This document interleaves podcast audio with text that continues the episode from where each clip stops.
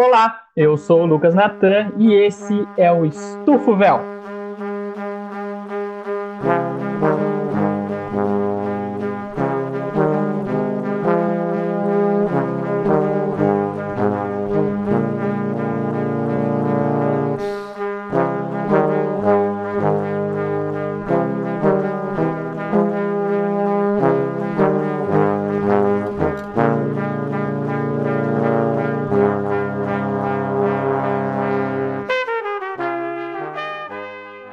Você estivesse se perguntando quem sou eu, eu sou historiador, professor, podcaster e triste. É isso que você encontra na minha bio do Instagram. Olá, eu sou o historiador legal Renan, também é mestrando em ciências da religião aí pela PUC Campinas e corintiano sofredor. Fala galerinha, Altair aqui voz, historiador também. E essa semana em específico eu estou trabalhando pela Festa da Democracia, arrumando a escola aqui em São Caetano para que você venha votar. Fala galera, sou Rodrigo Canela, historiador, né? E arquivista, mas não necessariamente arquivista. Complicado de entender, mas eu cuido do Centro de Memória da Sociedade Hípica de Campinas. E hoje o nosso amado podcast, né, o Estufo Véu, é, vai, vai abordar o tema, a gente vai debater aqui entre os, os quatro historiadores o Brasil retrocedendo. Nesse tema, os personagens são o VAR, os técnicos e a Covid-19, que jamais foi do nosso país, infelizmente, aí continua vitimando muitas pessoas.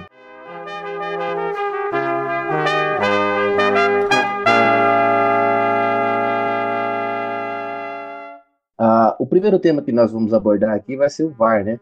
E, e eu trago para vocês o VAR, que é uma questão hoje no Brasil muito polêmica, né? Ela é prato cheio para programas que a gente conhece como mesa redonda no horário do almoço. Então, sempre que tem aquele que sempre toda rodada tem, né? Toda rodada tem uma polêmica com o VAR. Então é a mesma discussão, a mesma coisa repetida, né? Eu vou até citar aqui antes de a gente eu mesmo dialogar como talvez é o protocolo do VAR. A repetida frase, parece que é protocolo dos narradores do Grupo Globo, que é. Fala o nome do cara que está no central do apito. Mas isso aí não vai prejudicar? Por que, que não levanta a bandeira num impedimento tão claro como esse? Por que, que tem que esperar o VAR? E por que, que não sei o quê? A gente já tá, já vai para o segundo ano do VAR e, e, ainda parece que as pessoas que têm que transmitir a, a notícia, transmitir os conceitos futebolísticos que vão modificando, é, elas vão ficando para trás e entram nessa polêmica, né? O VAR ele tem que entrar em ação em todo lance de erro claro do árbitro, não interpretativo. O que está na regra, não é interpretação.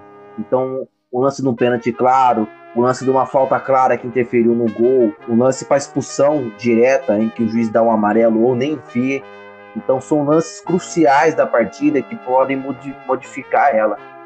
Então, até no impedimento milimétrico, né, que a gente é o maior é o carro-chefe da polêmica, né, da questão do software que é passado.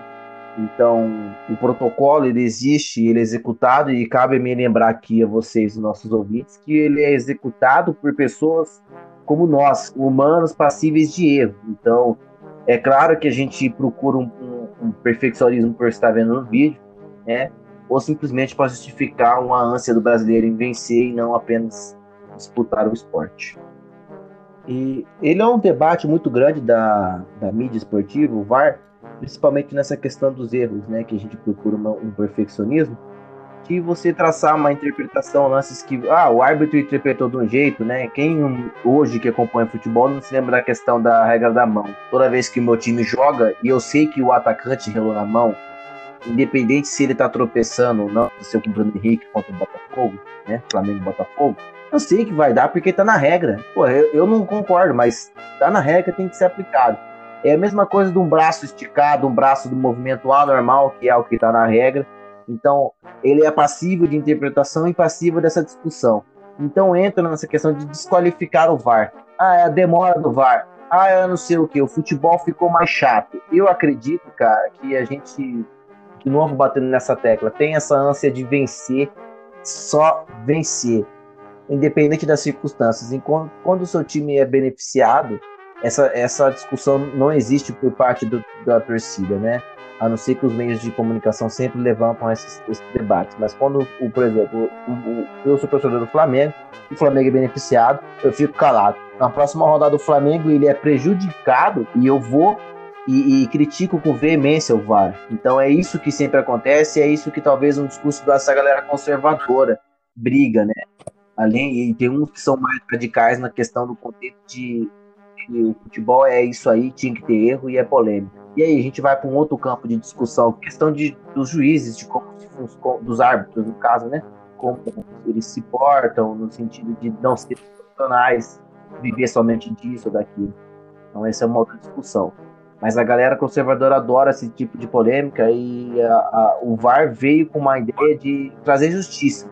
E eles querem, clamam talvez, por uma questão de pauta ter o que reclamar, então agora eles atacam com todo o seu antivarianismo no nosso amado VAR. Tem alguns jogos que nós separamos aqui para discutir com vocês. O primeiro, não sei se meus colegas de bancada vão lembrar, mas eu vou trazer aqui, é o Flamengo versus o Madureira, no Carioca de 2019, né? Que tem um regulamento bem estranho. Tem VAR, inclusive isso que é mais estranho, né? Tem VAR em todas as rodadas, mas o Flamengo fez um gol em que o Gabigol estava claramente impedido, lance de questão de um metro. O VAR simplesmente ignorou. Então essa é uma das polêmicas que, o, que eu me lembro aqui, não sei se vocês lembram, vocês lembram desse jogo? Chegaram a ver? Foi aí que o, Flamengo ganhou o apelido de Varman ah, cara, eu, eu, eu considero que sim, porque o Gabigol ele tava mais de um metro na frente do, do jogador do Madureira e mesmo assim o próprio bandeirinha do jogo uh, e o VAR não, não, não levantaram. Então eu acho que esse tipo de lance ele dá combustível para essa galera anti-VAR, essa galera conservadora e que adora uma polêmica desnecessária em que o erro poderia ser muito bem consertado através da tecnologia. Então aí você vê talvez claramente uma, um benefício para um clube grande de estado, né, contra um, um clube que só serve para ser coadjuvante em Carioca. O, o segundo é, caso de jogos polêmicos que a gente trouxe aqui é, é o, o, mais recente aí, né? Desencadeou uma polêmica gigantesca, né? Que é o Atlético Mineiro e São Paulo. Que o São Paulo teve um gol anulado de maneira errônea né? Até o próprio Leonardo da Silva, que é o chefe da comissão de arbitragem da CBF, ele, ele reconheceu o erro. Então isso aí abriu mais um precedente para essa galera que é que pratica o anti-vardianismo. Não sei se vocês têm alguma coisa para comentar aí sobre esse jogo polêmico entre o, o meu amado Galo e o meu Palmeiras 2 da Barra Funda. Tenho sim. Tenho sim. Eu assisti esse jogo e eu fiquei extremamente surpreso com o impedimento que me deixou feliz. Porque um pouco depois o São Paulo tomou três gols e ver o São Paulo tomando três gols aquece o coração de qualquer um. Hum, é, claramente na jogada ele não parecia estar impedido. No momento eu só acreditei no impedimento mesmo porque o VAR falou. É, aí você fica meio assim, né? Mas como o cara chegou e, e falou que errou, aí você lembra que quem mexe com o sistema é uma pessoa e ela acabou que errou, né? Traçou a linha errada, né? Altair? É, o, o, mais, o mais complicado desse, desse lance aí é que o São Paulo estava jogando muito bem esse jogo. Aí, a partir do momento que tomou esse gol é, mal marcado, né? Como nós podemos chamar, é, o São Paulo caiu de produção, nossa, foi como uma ducha de água fria, né, nos jogadores do São Paulo. E, e como vocês disseram, foi estranho porque ele traçou a linha ali, né? A gente tá acostumado com tira-teima da, da Globo, né? Que, como o nome diz, né? É pra tirar teima mesmo, né? E, e você vê o, o, árbitro traçando aquela linha ali, você vê que o pé do cara não tá na, na, pra frente, né? Como ele alega tá realmente na mesma linha que o zagueiro. E até um pouco atrás, mas a, a linhazinha ali ele, ele passou e acabou anulando o gol. Né? Então é, é complicado. Eu acho que, infelizmente pro Altair, né? é, é mais complicado do que somente esses detalhes aí. É, nesses lances de impedimento, tem toda a questão da imagem é, da câmera que está posicionada, né? O VAR, ele traça lá a linha pelo software e tal, mas o que a gente está vendo é a imagem do lance através da câmera que está posicionada ali para transmitir o jogo, né? Então, às vezes, a câmera está deslocada e dá a impressão de que o atleta está na mesma linha. Nesse caso, o VAR errou, mas em outros casos, é, isso nem é levado em conta ali pela equipe que está transmitindo o jogo, né? Uhum. Até porque eles não estão interessados em concordar com o VAR, eles só querem mesmo que. Alimentar uma pauta, né? Ah, é. O, eu acho que é importante a gente também trazer essa questão dos, dos impedimentos milimétricos, né? A gente teve aí no último na última quarta-feira, a gente está gravando na quinta-feira, dia 12, o jogo do Flamengo contra o São Paulo pelas quartas de finais, onde a gente teve um, um impedimento milimétrico, né? E, e, jogos que eu assisto com frequência e que lembro são do Flamengo aqui no Brasil.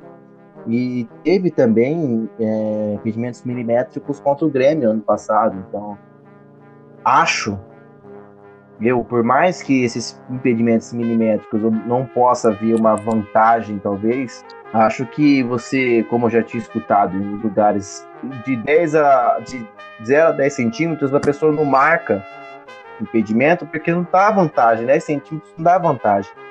Então isso aí se abre um precedente para o cara ficar roubando brecha e cada vez mais aumentar essa questão de ah, daqui, daqui a um tempo é 30 centímetros, daqui a um tempo é um metro, né? Abre precedente para justificar uma coisa, né, de um jeitinho. Porra, cara, se o cara tá pedindo um milímetro e o software pegou, pô, foda-se, entendeu? Que é, é, é, o teu time, tá impedido. Se for para você, você vai ficar feliz, entendeu? Você fica naquela expectativa, caramba, o cara fez o gol, porra, tava impedido, olha lá, tava impedido.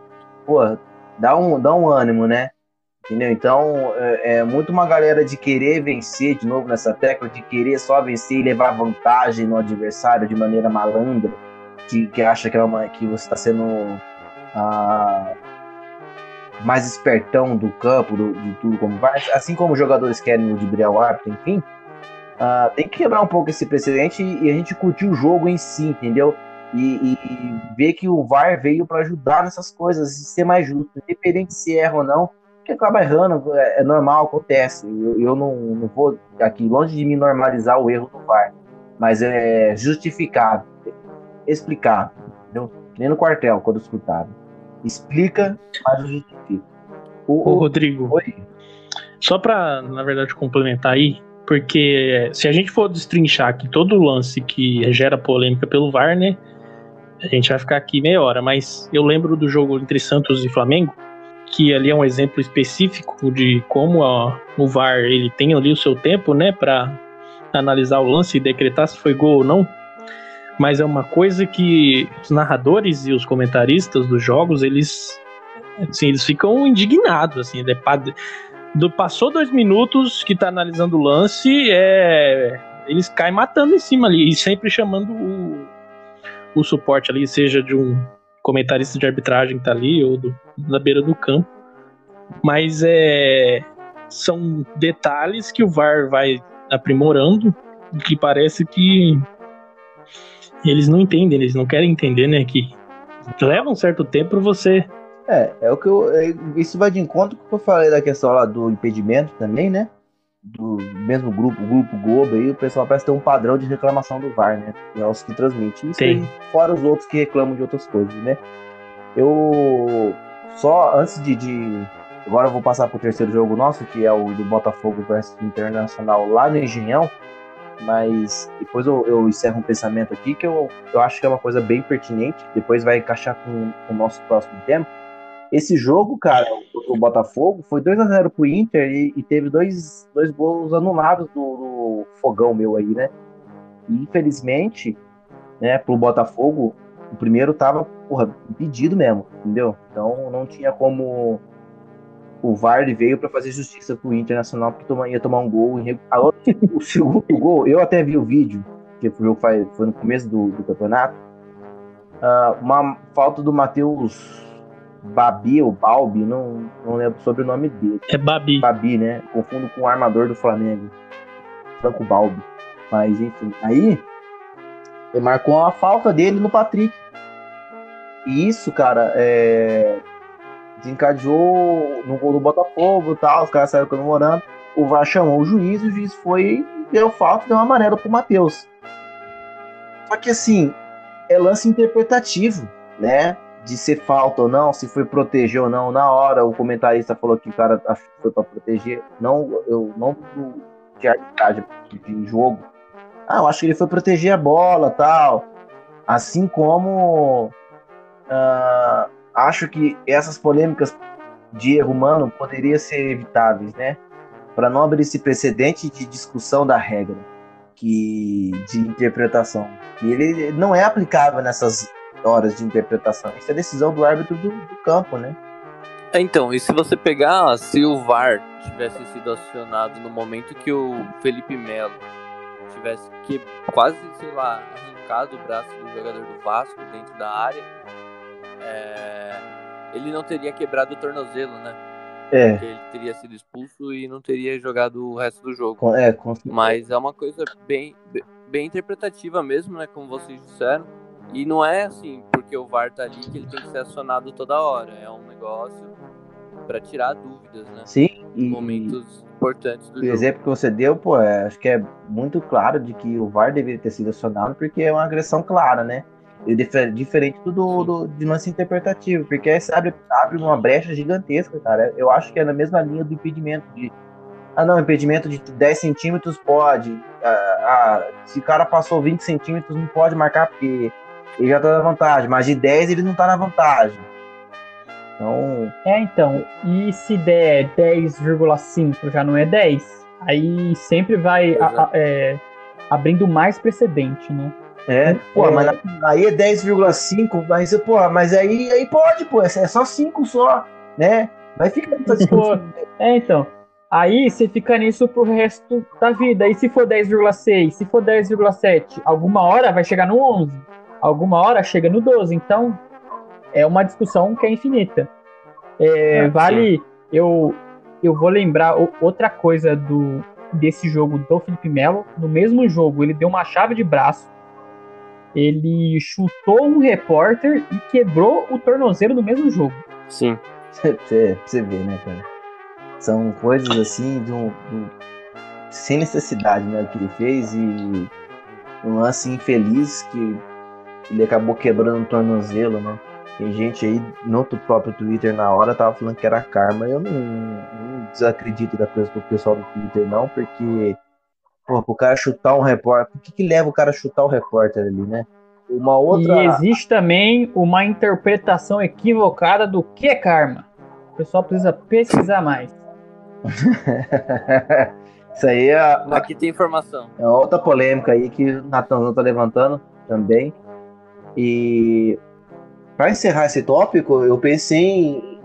Tem uma coisa que eu tenho na cabeça aqui há um tempo, das questões para várias outras, pensam, outras discussões, que é a questão de mudança, né? Você ter uma transição de, de, de conceito, uma mudança, o VAR ele chega ele não vai ser bem aceito, mas toda mudança tem um pouco de resistência por parte. Então, isso entra as questões dos jornalistas conservadores, uh, das pessoas que VAR, das pessoas que alimentam um, um, uma questão, por exemplo, tática de, de resistência, de, de, uma questão de justiça. Então, as pessoas são é, é, resistentes a uma mudança porque estão acostumadas àquilo e não querem ter um. se tirar da zona de conforto. Zona de conforto é a maneira que eu usei, achei melhor de, de exemplificar. Isso não tem nada a ver com coach, viu? Isso aí, inclusive, eu abomino esse tipo de, de prática aí.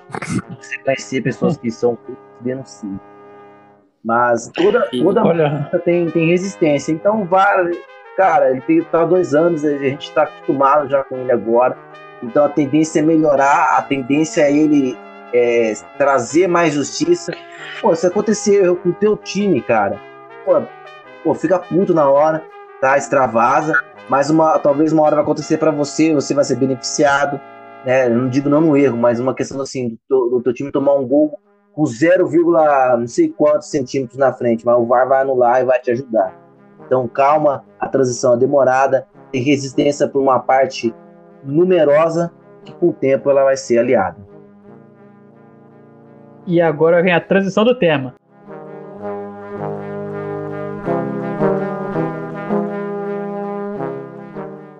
Cara, e recentemente, muito recentemente, tivemos dois técnicos aí que rodaram, né? Um rodou por de propósito e o outro rodou não querendo, né? Que foram os, que foram os casos do Domené e do Kudê, né? O Kudê até o, o Internacional até chamou o Pericles para tentar acalmar o, o Kudê, né? Que foi cantando o Paracudê, mas acabou que não deu certo. Os casos, é, basicamente, para você que não conhece, é, o Domené ele foi demitido depois de duas goleadas seguidas e o Kudê pediu demissão é, do Internacional porque ele recebeu uma proposta da Europa, né? Ele foi trabalhar no Celta de Vigo, confere? Confere. Isso. Natan também saiu por problemas internos com o magnífico diretor Rodrigo Caetano, também. Grande Rodrigo Caetano. É, e quando eu estava preparando esse tema para a gente discutir aqui e falar sobre ele, eu encontrei uma entrevista do Renato Gaúcho.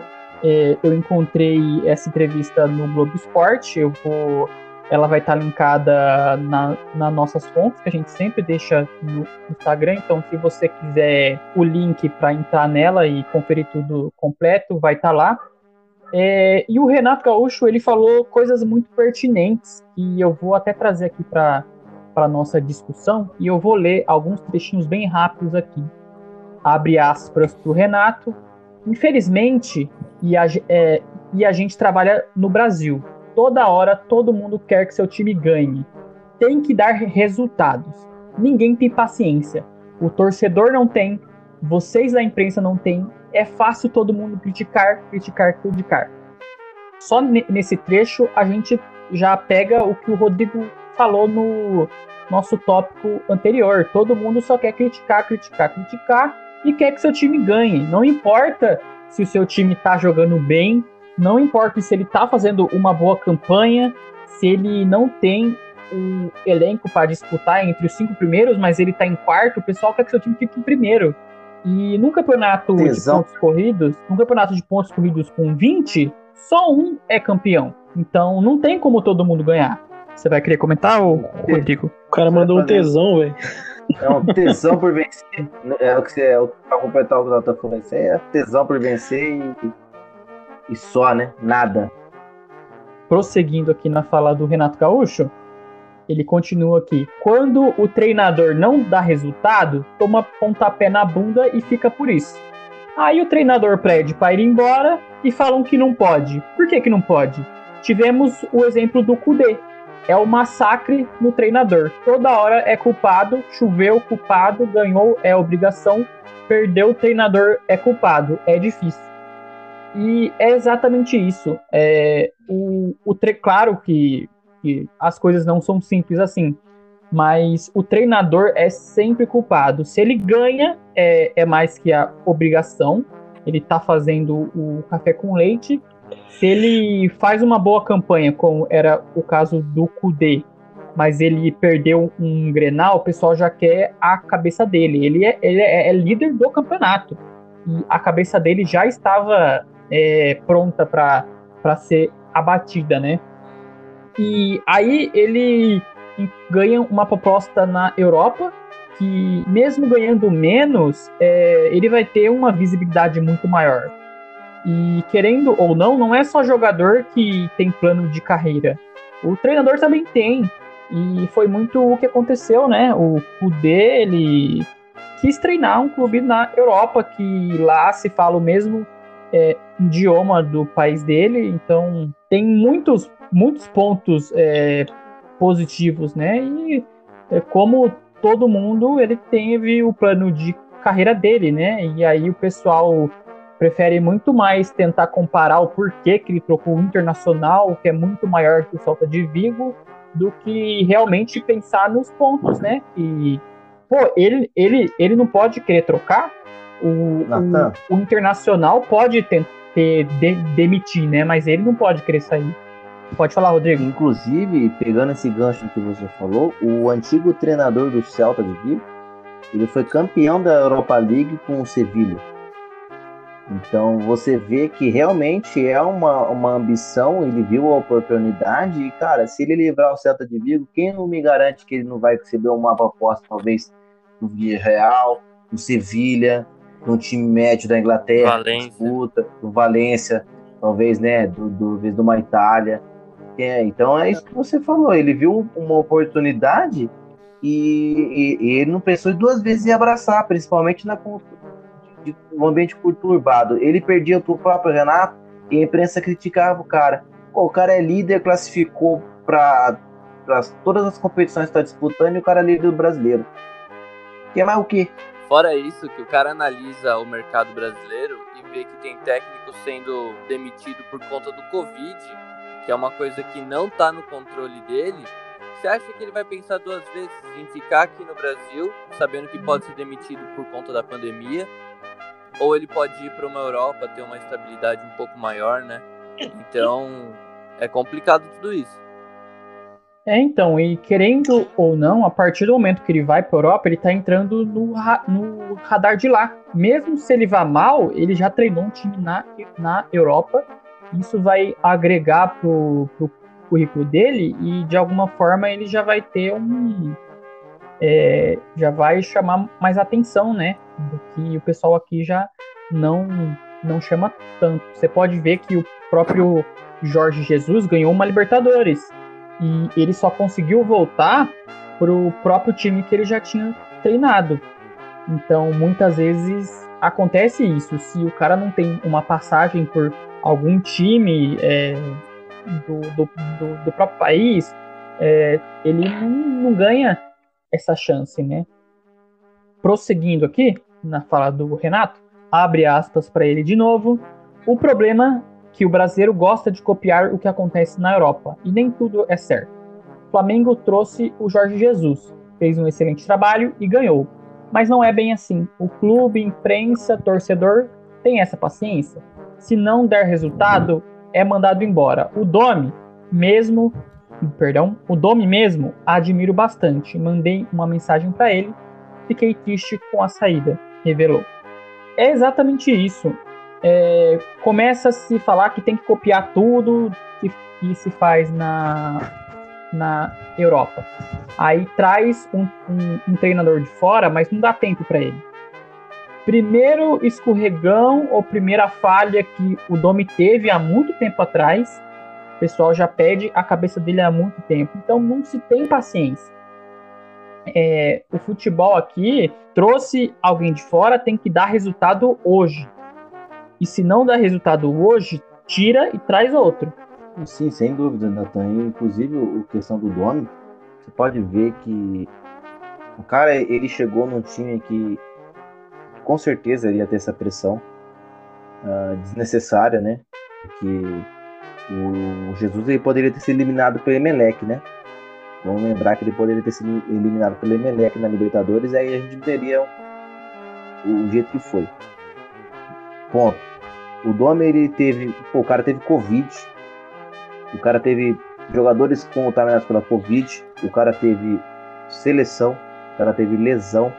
O cara não teve é, condições de treino nenhuma. Era só recuperar e fazer uma atividade e vamos pro jogo. É claro que eu acho que talvez tenha sido um erro mais da própria direção, de você ver, mas eu acho que coisa de questão de tempo também. Uh, eu não vou colocar que eu estava feliz de tomar de 4, 5, quase todos os jogos, mas também tem várias outras variantes e também uma falta talvez de dele mesmo, de um erro dele insistir. Mas nas circunstâncias que já era cobrado dele no começo, é coisa inimaginável, entendeu?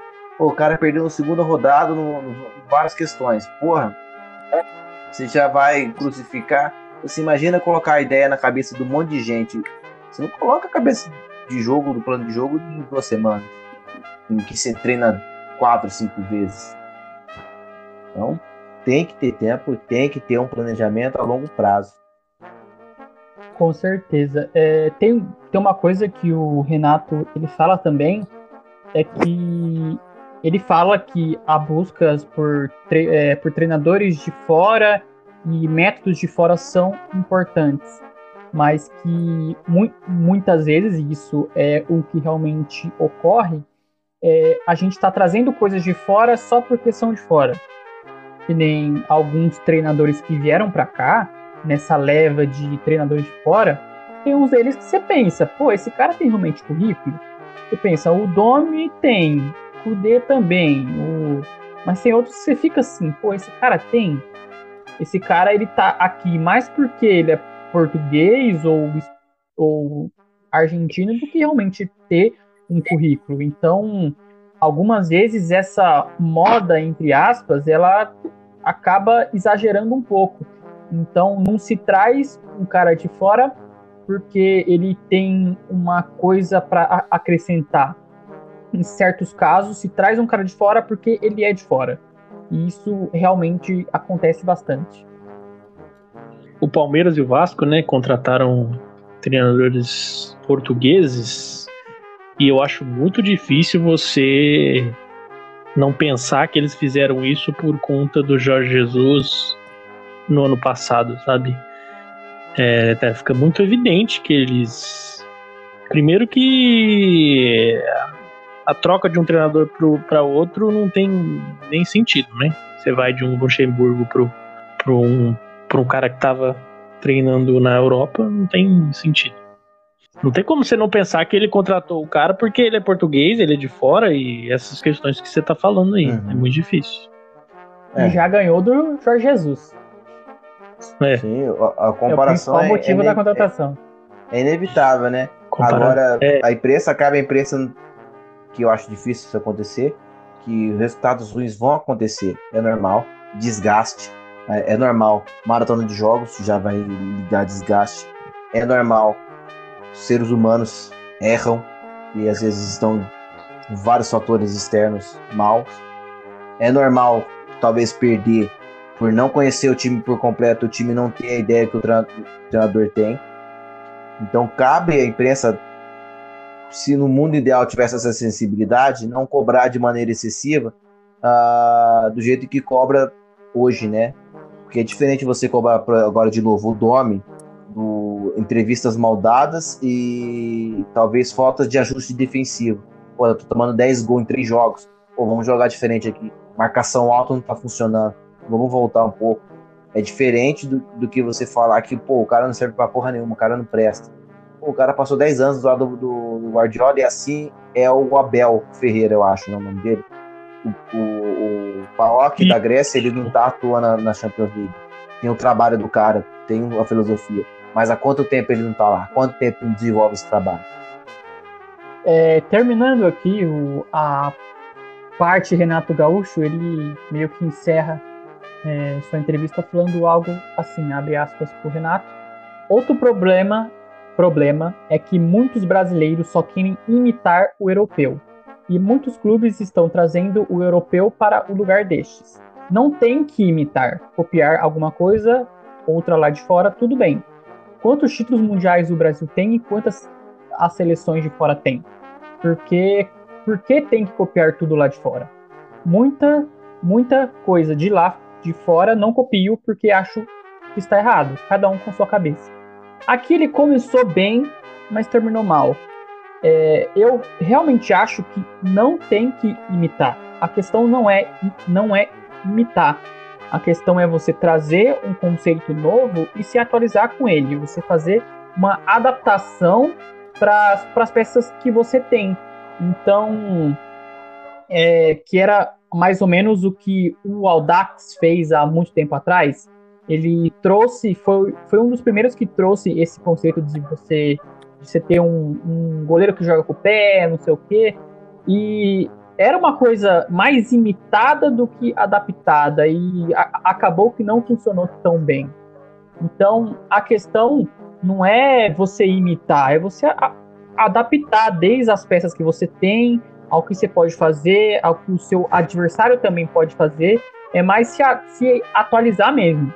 E a parte que ele terminou mal, eu acho que isso não é nem um, um argumento, né? Porque se fosse só pelos títulos mundiais que o Brasil tem, o Brasil ainda é, estaria forte nas Copas, não, não estaria perdendo confrontos em sequências com europeus, então isso não é um argumento, né? É mais uma falácia. Mas a questão que o Renato ali fala que não é uma imitação, isso é muito certo, né? E é mais uma atualização do futebol que tem que ser feita, né? É porque existem conceitos que podem dar certo com seu time, que podem não dar. Mas é questão de você estudar e se atualizar, né? É, então, é, a gente também não ia poder ficar aqui concordando com o Renato Gaúcho toda hora, né? A gente sabe que ele não é nenhum santo e que ele sabe muito bem usar o espaço que ele tem ali para falar as coisas e nem sempre ele tá certo também. Ele não é esse dono da razão que ele acha, né?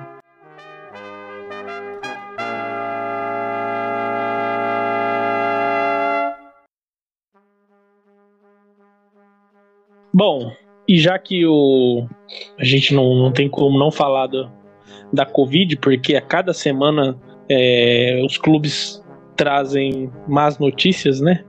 Mas não só os clubes. É, a seleção brasileira, de novo, teve mais um jogador diagnosticado com Covid.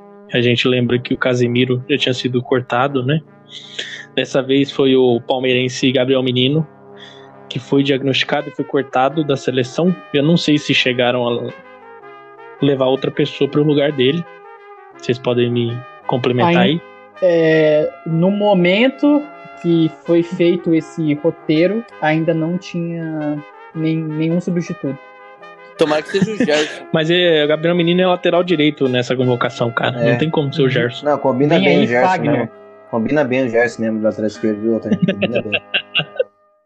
Tom, tomara que, que levem então um Rafinha, né, que é o melhor lateral direito que passou pelo Brasil ano passado, mas voltando ao assunto, o resultado do Gabriel Menino foi confirmado há poucas horas, né, fez a, o segundo teste. Ele está assintomático e, claro, em isolamento. Assintomático, assim como um amigo que a gente conhece aí. Mas falando um pouco da Covid. Não, não vou falar não. E falando um pouco mais aí sobre a Covid no mundo do futebol, a gente teve o Brusque na Série C com nove casos positivos de Covid antes do jogo contra o Londrina, né? Seis desses, desses nove são jogadores, mas é interessante que a gente acaba falando um pouquinho mais da Série A, né? Mas é cada caso que a gente vê nas outras divisões que, cara, sem comentários. O, o cara, teve um cara que, que vomitou na segunda divisão de Pernambuco, aí eu, eu fiquei pensando, até desculpa trazer isso aí pra vocês. É, eu, eu, falei, a primeira coisa que eu pensei é Covid, mano. Pô, o cara tá passando mal no campo, vomitando. Mas tem várias, claro, com certeza, tem várias outras circunstâncias, mas é a segunda divisão do Pernambucano. Então, porra, tem teste para todo mundo lá? É, então, isso que eu fico pensando. É, não sei como que deve andar o protocolo da, da série C, da série D. Mas enfim. É, o Vasco também teve novos casos. O zagueiro Leandro Castan. É, a gente teve o Ribamar, o Miranda, que são atletas que testaram positivo e ficaram. Quer dizer, estão né, em isolamento e não enfrenta o esporte na próxima rodada do Campeonato Brasileiro e provavelmente nem o próximo jogo depois deste, né? O Meia Carlinhos também foi afastado porque testou positivo. E isso, é, esse tipo de notícia foi se perdendo ao longo do, da volta do campeonato, né? Nem sempre a, os clubes atualizam a lista de jogadores ou membros do, dos clubes que testaram positivo. Outro time foi o Bragantino, que antecipou a realização dos exames após um surto da doença depois do, da última rodada, né? Mas por enquanto não houve resultados positivos. E esse é um exemplo de que provavelmente houve resultados positivos e não foi é, liberado aí na imprensa. Então, o Bragantino ele realizou novas baterias de exames porque ele enfrentou o todo-poderoso alvinegro da Vila Belmiro, o Santos vive no meu coração, como já diria o hino. É, e o que está acontecendo lá na Vila, né? O Santos divulgou é, que registrou mais 13 casos positivos para o Covid-19, né? São sete jogadores e seis é, integrantes da comissão técnica. E eu tô com a lista aqui de quem testou positivo e foi o Alex, o Jobson, o Diego Pituca, que eu escalo sempre no Cartola, o Sandri, o Jean Mota, grande Jean Mota, o Vladimir e o Cuquinha e o Eudes Pedro, né? Esses foram os últimos que, que testaram positivo. O Cuquinha, ele é auxiliar do Cuca, né?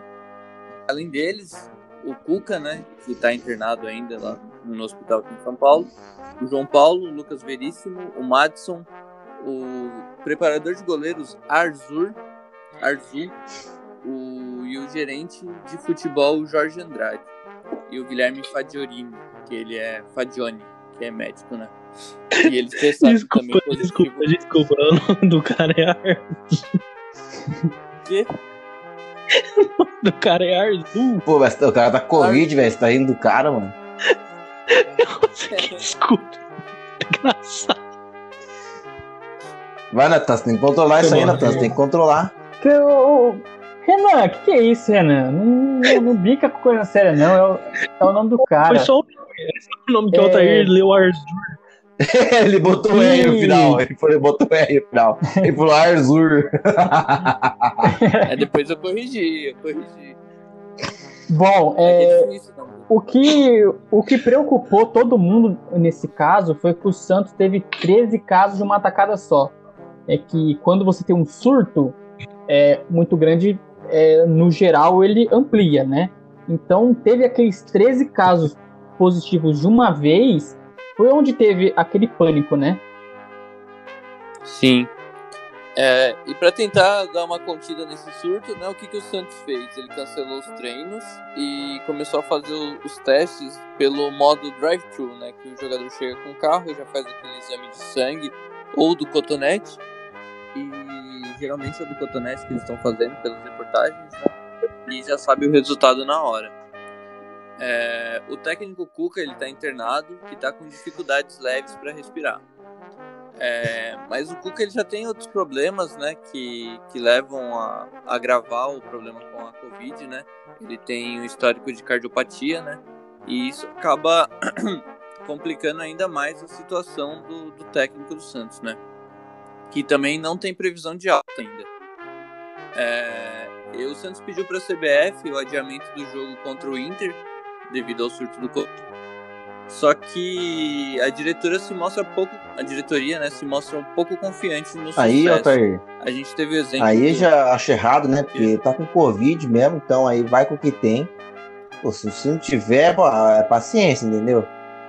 Isso aí seria, isso É, aí seria porque- pensamento do cara que gosta só de vencer, entendeu? Eu acho que desde o caso do Goiás e do Flamengo, como o Goiás adiou, porra, adia, velho. Você tem um, um surto e um treinador internado, velho. Que, que outro cara que ficou internado aí, que teve que Aí que tá o problema, porque. O... Aí que tá o problema, porque é o esquema do abrir precedentes, né? Se você na primeira rodada liberou o Goiás não jogar com o São Paulo devido ao surto, mas você fez com que o Flamengo jogasse com metade do time é, com positivo, é, o Covid positivo, aí você fica nessa, né? E aí, o Santos será que consegue? Ou vai ser igual o Flamengo, vai ter que jogar com, com boa parte do elenco que teve contato com os jogadores. É, lembrando que eles fecharam o treino essa semana. Até semana passada, o pessoal que, tava, que descobriu que estava com Covid agora, estava treinando junto com os outros jogadores.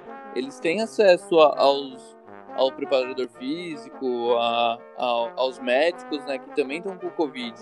Então é uma coisa assim que é complicado você é, manter o jogo e, e colocar em risco os jogadores do Internacional também. eu E, e Ô, ô, Altair, eu voltando para casa, hoje escutei de novo sobre a bolha ah, e, e eu vou abrir um parênteses aqui, incluindo também a própria Comembol, de uma maneira é, vagabunda que essas confederações tanto a Sul-Americana e a brasileira é, produzem seu campeonato, né, você não, no meio de uma pandemia mundial, que acontece há 100 anos, você não tem um, um espaçamento no seu campeonato, no seu calendário, você não ter pausas para data FIFA, é uma vergonha, cara. E sabe o que é mais vergonhoso ainda? Presidente de clube, velho. Presidente de clube que assina, que assina essa porcaria desse, desse negócio. Assina a porcaria do campeonato para voltar. Entendeu? O cara assina isso daí e não se preocupa, só, só, só se preocupa com, com, o próprio rabo. Depois que acontece essas coisas aí, não, não, não, não tem pão de correr, entendeu? E a do Santos, ela suspeita que a, a contaminação ela pode ter acontecido no aeroporto antes do jogo com o Ceará. E, e já voltando para o elenco do Santos, ele perdeu seis titulares devido ao Covid, né?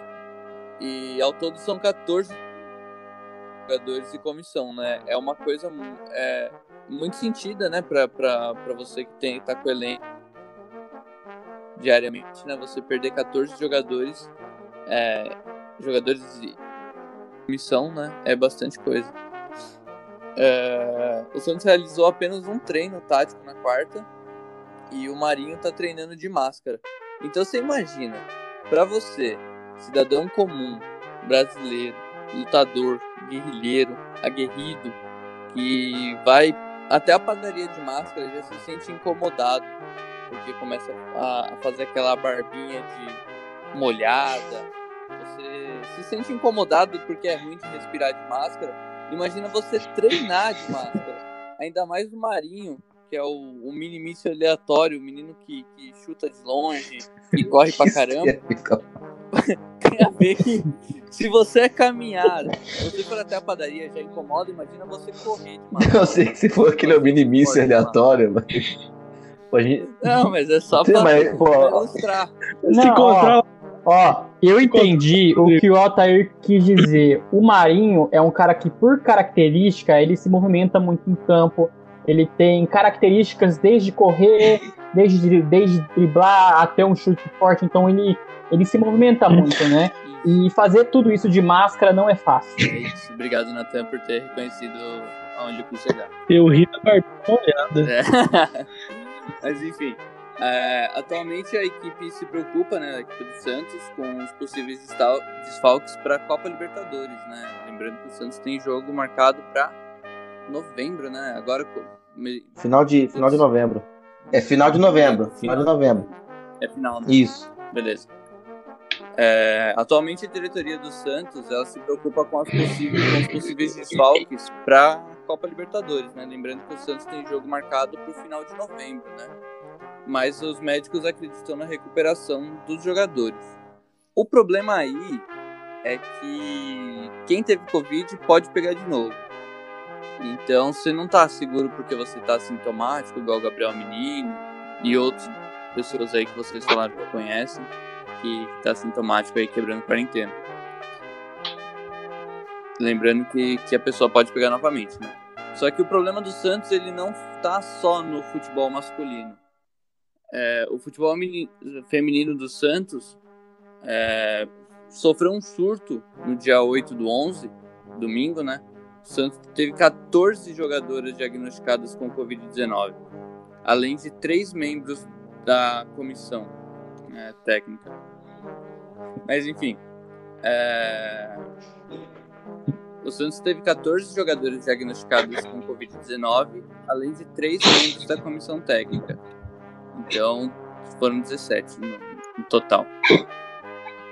É, com esse resultado, a equipe não teria jogadoras suficientes para o próximo jogo, que seria contra o São José. Né? É, abre aspas aqui para o que a diretoria mandou, né? As Sereias da Vila já contam com cinco atletas lesionadas e uma goleira em estado final da gravidez. É, então eles pediram adiamento, né? Após alguns dias da primeira menção do surto de Covid-19 no Santos feminino, o clube agora soma mais três jogadoras e dois membros da comissão técnica. Naquele instante, o Santos possui, possui 22 pessoas infectadas, sendo 17 atletas e 5 membros da comissão. não foram informados os nomes. Aí abre aspas novamente. Além disso, o time do Santos tem cinco jogadores lesionados, a goleira que está em fase final de gravidez. Então são 23 desfalques no elenco. Só tem sete jogadores à disposição atualmente. Então você imagina, era o mesmo caso do Goiás, quando foi enfrentar o São Paulo, só tinha sete jogadores disponíveis, né? É, sem o número das atletas necessários para entrar em campo, a diretoria solicitou adiamento para a Federação Paulista de Futebol. E a partida contra o São José iria acontecer agora nessa quarta, né, ontem. Só que após esse pedido, o Santos já entrou com com um pedido de cancelamento do jogo. O, pelo clube viver esse surto né, de Covid-19 e as sereias da vila já estarem classificadas, é, em contato com o Globo Esporte, né, o presidente Orlando Rolo garantiu que o Santos não entrará em campo e disse já ter comunicado a decisão ao presidente da Federação Paulista de Futebol. A diretoria do Santos divulgou uma nota também. E essa nota, ela trata da, da negativa né, do, da Federação Paulista de Futebol sobre o, o adiamento do jogo. Diz também que o Santos entende a, a, o curto período de tempo que a federação tem para terminar a fase de grupos, já quer começar a fase de mata-mata, né? E o Santos, por já estar classificado, entendeu que seria melhor, e por respeito à torcida do, do Santos e do São José, que cancelassem a partida. O Santos acabou perdendo de WO. E não sei vocês, mas fazia tempo que eu não via um WO em casa. Faz bastante tempo, realmente. É, cara, isso você pode ver o quão ridícula é essa Federação Paulista para começar, que o calendário ele não foi pensado em caso um surto de Covid acontecesse. Porque é, é tudo feito para exatamente isso. É um calendário apertado que não tem espaço para um adiamento de jogo. E o Santos tem sete atletas disponíveis. Como um clube vai entrar com sete atletas? Assim, sem contar banco, não tem banco nenhum. Só tem sete para entrar e jogar 90 minutos. Isso não tem condição nenhuma de acontecer. E aí o clube, por falta de datas de remanejamento, não consegue adiar uma partida. Como que num, numa pandemia de Covid e surtos são esperados, o calendário feio dessa competição não planeja, é, não tem uma fórmula que prevê adiamentos. Porque assim, o Santos, é, nesse quadrangular preliminar, direi dessa forma, ele já estava classificado. Mas pelas datas serem apertadas, esse jogo não tem adiamento. Então esse campeonato ele vive sempre nessa expectativa. Se um surto de Covid acontecer, o clube vai ser obrigado a jogar. Então, vai desde a da federação que fez esse planejamento horrível e dos clubes também que concordaram com ele, né? E a gente teve recentemente é, isso aí mesmo. o Taboão da Serra que tomou de 29 a, a 0 para o São Paulo.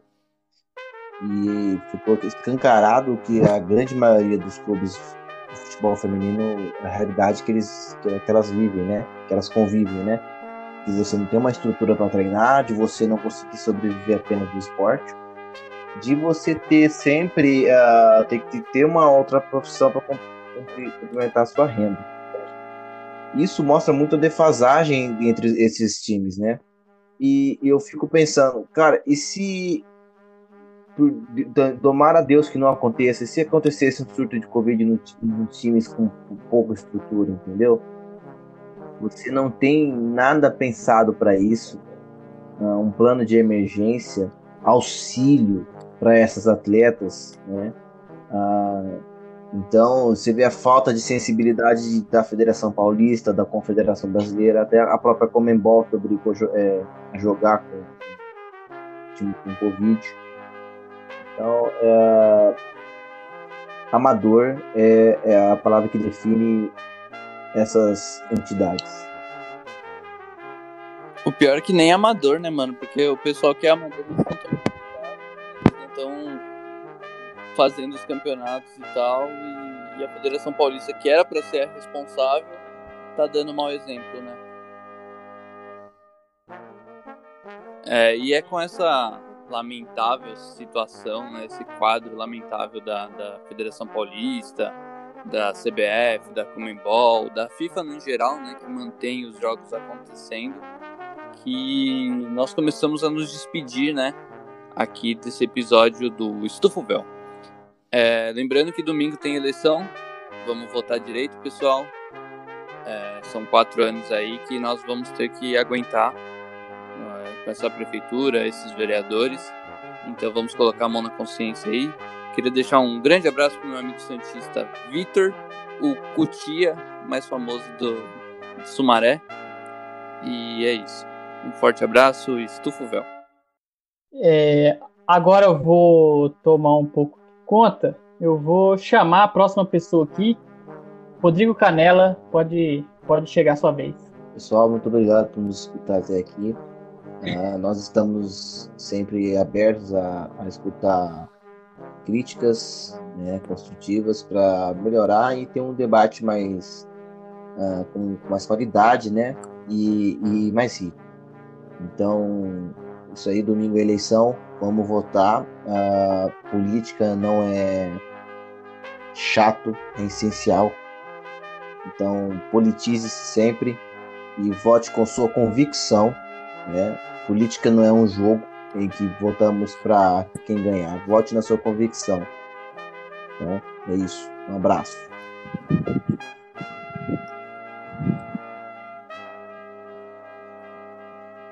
Pode deixar seu tchau e seu galera, recado, é, Renan a gente Gomes. trouxe esses temas aqui hoje.